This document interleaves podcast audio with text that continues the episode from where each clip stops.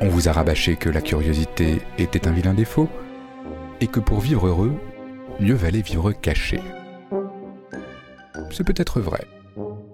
Pourtant, vous rêvez toujours de fouiller le sac des inconnus pour découvrir leurs secrets. Si les choses qui nous entourent pouvaient parler, elles auraient tant à dire sur nos vies. Mesdames, Messieurs, c'est l'heure de la fouille. On sort ses papiers, on ouvre son sac et plus vite que ça. Nom, prénom, date et lieu de naissance, profession. S'il vous plaît.